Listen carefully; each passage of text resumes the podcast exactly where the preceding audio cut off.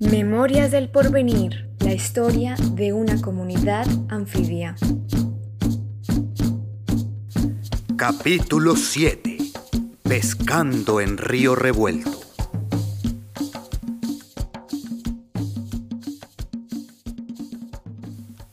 La especie humana tiene la fortuna o la desgracia de olvidar rápido, así que las plagas y los monstruos que habían envuelto la laguna durante los últimos años hicieron que para muchos ella solo evocara un recuerdo lejano.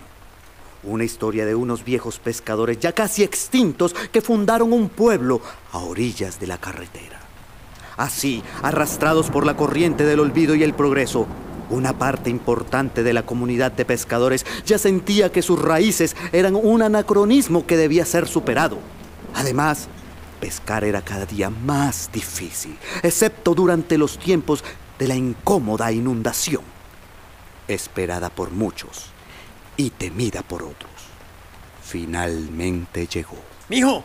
¡Mijo, mijo, mijo! ¡Venga, mijo, mijo! Señor, señor, señor, sí, señor, ¿qué fue lo que pasó ahora? ¿Qué hice mal? No, no, nada, mijo, nada. Al contrario, lo quería felicitar. Le está saliendo todo muy bonito, muy bello. Pero eso sí le quiero advertir. Agárrese bien duros los pantalones que se le van a caer con lo que le vamos a contar. Mija, mija, eh, ¿dónde, dónde está mija? Esta mujer, ¿dónde es que se mete cuando uno la necesita? ¡Mija! Ay, no, qué grita era la tuya también todo el tiempo. ¿Qué querés ahora? Buenas tardes, joven, ¿cómo está? Buenas tardes, sí señora. Qué pena con usted. Lo que pasa es que el señor me decía que me sujetara mis pantalones, no fuera que se me cayeran con lo que me iba a contar que pasó después de la inundación. ¿Qué fue eso tan malo, pues, que pudo haber pasado? Ay, ya entendí por qué la gritadera. Es que no es pa' menos. La inundación definitivamente fue un alivio necesario, pero temporal. Hmm, mejor dicho, como una segunda luna de miel, mi amor. Me habías hecho una falta, vieja. Yo no sé cómo hice sin vos. Ay, sí, tan bellos que se veían, todos ayudando a sacar el buchón, como una familia unida. Usted hubiera visto, joven, esa cantidad de pescados que sacaron por esos días. A mí ya se me había olvidado por completo ese sonido del bocachico sorbiendo las orillas o el corroncho grande revolcando el tierrero. Uy, mija, pero es que había era una belleza de pescado y engüevado. Mm, los que fuimos volvimos con parcos talados, contentísimos. Ya me imaginaba yo allá, uy, picando cebollita para echarle a los huevos. Qué delicia de días, mi amor. Ah, sí, qué pena, mi señora. Y de veras, qué pena, mi señor. Yo a veces me vuelvo fastidioso con lo mismo. Pero entonces, ¿cuál fue el problema con la inundación? Es que me tienen con el cuento de que la cosa se puso mala, pero todo lo que me cuentan son cosas bonitas. Y me tienen confundido. Ah, es que ahí es donde está el problema, mi joven. Que lo que para uno es lindo, para otros es horrible. Y lo que para uno es felicidad y riqueza, para otros es angustia y miseria. Lo que pasó fue que el río siguió para arriba y no paraba. Y bueno, pero el río empezó a avisar que se iba a crecer. Ay, es que el Cauca, ay, el Cauca es muy decente. El único río que yo conozco que primero avisa. Va subiendo suavecito, no se descontrola y así todo. Esta vez no había jarillón que le aguantara. ¡Claro! Esta vez era diferente y bueno. En cualquier otra parte del valle, la inundación, la gente la ve como algo malo. Especialmente si sale por los noticieros del mediodía, con esa musiquita toda fastidiosa, que, que, que de última hora. Y sacan la grabación de algún conchón ahí mojado y el perro allá encaramado en el techo. Pero es que aquí es diferente, ¿o no, mija? Ah, bueno, aquí es como la Navidad. Yo sé que a nadie le gusta vivir con el agua al cuello, excepto a mí, pero es una condición que hace posible la vida y uno se puede acomodar. Bueno, bueno, bueno, tampoco, tampoco es tan así. Tampoco me voy a poner a decirle mentiras, ¿no? Porque es incómodo. Toca sacar los corotos, armar cambuche, pero nosotros somos anfibios y ahí es cuando verdaderamente se pone buena, buena la pesca. Pero bueno, ¿y entonces qué es lo malo de todo eso? Pues joven, ¿para qué le voy a mentir? La cosa fue muy simple. Y es que como en todo lado nunca falta la vecina metida. Esa que quiere venir a arreglarle a una la vida. Y es que se las quiere saber todas. Pero tiene la casa hecha un chiquero. E, eso, eso. ¿Cómo es que se llama esa señora? Así como las viejitas de antes que se ponían el apellido del marido. Eh, em, mis auxilios del socorro. Y ahí llegó la inundación y ahí sí se apareció.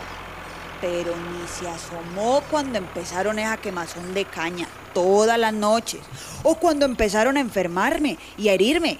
Vea, nunca, nunca dio la cara por acá. Pues al menos que yo la haya visto. Bueno, pero problemas con los vecinos tenemos todas las personas. No veo que fue lo tan malo que le pudo haber hecho la señora de tan encantador apellido. Debe ser de muy buena familia. Ah, pues yo no sé cuál será su familia ya, yo no sé. Pero la cosa fue que un día le dio por ponerse a ver las noticias en el tiempo de la inundación y le entró ese afán por venir de abogada a los pobres. Pero no preguntó qué necesitábamos o cómo habíamos hecho para vivir los últimos 50 años al pie del río Cauca y ahí cerquitica de una laguna. Sino que me puso a hablar allá con uno y con el otro, a meter disque papeles y no sé qué embelecos. Y al poquito tiempo llegó la orden del gobierno, que nos teníamos que ir de aquí, ah, imagínese porque descubrieron que vivíamos en una zona de alto riesgo de inundación. Imagínese usted, joven, ¿le parece poco la cosa? Como un ventarrón llevándose hormiguita llegó esa señora a quitarme otra vez el marido y los hijos. Es que no falta la que llega a fastidiarle la felicidad a una. Mm. Y eso no fue lo peor. Lo peor fue que llegó con que me tenía que ir por las buenas o por las malas y que me iban a cambiar los ranchitos de El Porvenir, Puerto Bertín, La Palomera y Punta Brava por un apartamento en la ciudad. Pero en Buga. Y si nos íbamos pa' Buga, hmm, ¿dónde iba a pescar? Nosotros haciendo hasta lo imposible por no separarnos y nos cae esta joyita y esa Buga. Joven, esa Buga lo que nos tenía preparado. Ay, milagroso bendito. Mi señor, mi señora, pero pues hay que verle el brillo a las nubes oscuras. Me imagino que los apartamentos en Boga tenían un buen precio. Vea, mi hijo, vea. Lo que pasa es que uno con el tiempo deja de confundir valor con precio. Y lo que pasó en Buga ni le cuento. hace duro, pues. Que si esta lo dejó sin pantalones, la que viene lo deja sin sombrero. ¿Podrá este amor imposible resistir una nueva separación? ¿Sobrevivirá la comunidad a una nueva vida en la ciudad? No te pierdas el próximo capítulo de Memorias del Porvenir, la historia de una comunidad anfibia resistiendo al olvido y al lento abandono de su memoria.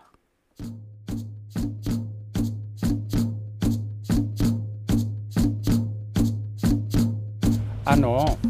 Hubieron dos abogados que sin contar con nosotros nada, ellos vieron pues, no vamos a decir que todas las casas estaban más o menos, no, una cantidad de ranchitos bien mal construidos, bien humildes, tal. Eso es un palacio, ¿cierto? Para los que habían, muchos muy deteriorados, pero acá vivíamos. Cuando el río Cauca se crece, ya, es ahí donde nosotros nos ponemos alegres. ¿Por qué? Porque viene la reproducción de los peces. Viene la oportunidad de evacuar o limpiar la laguna. ¿Sí? Entonces, la mala interpretación de un Estado manejado por tecnócratas, ¿sí? que llevan, que, el tecnócrata se le ocurrió y dijo, hay que sacarlo. Nos radicó ayudarnos a, a una montaña que no sabemos qué hacer. Nosotros somos pescadores nativos. Y ellos dicen que un beneficio para nosotros, que porque nosotros nos inundábamos y que éramos mal para nosotros. No, nosotros estamos acostumbrados al agua, porque nosotros hemos vivido toda hora en ese ambiente, en el agua, que nos crece el río, ya sabemos cómo defendernos. Es que este río no es agresivo. Este río no, este río le dice a uno, prácticamente le da a uno la, la forma de que usted saque todo. El que diga que se le mojaron los colchones, que se me mojó todo, que me dañó la nevera, eso es horrenda mentira. Esta es una producción colaborativa entre la comunidad de la Laguna de Sonso y el Centro de Innovación Ciudadana de la Fundación Zoológica de Cali, con el apoyo del Fondo Mixto de Promoción de la Cultura y las Artes del Valle del Cauca. Agradecimientos especiales a todos los que participaron, Gracias por compartir sus saberes y amores con la laguna.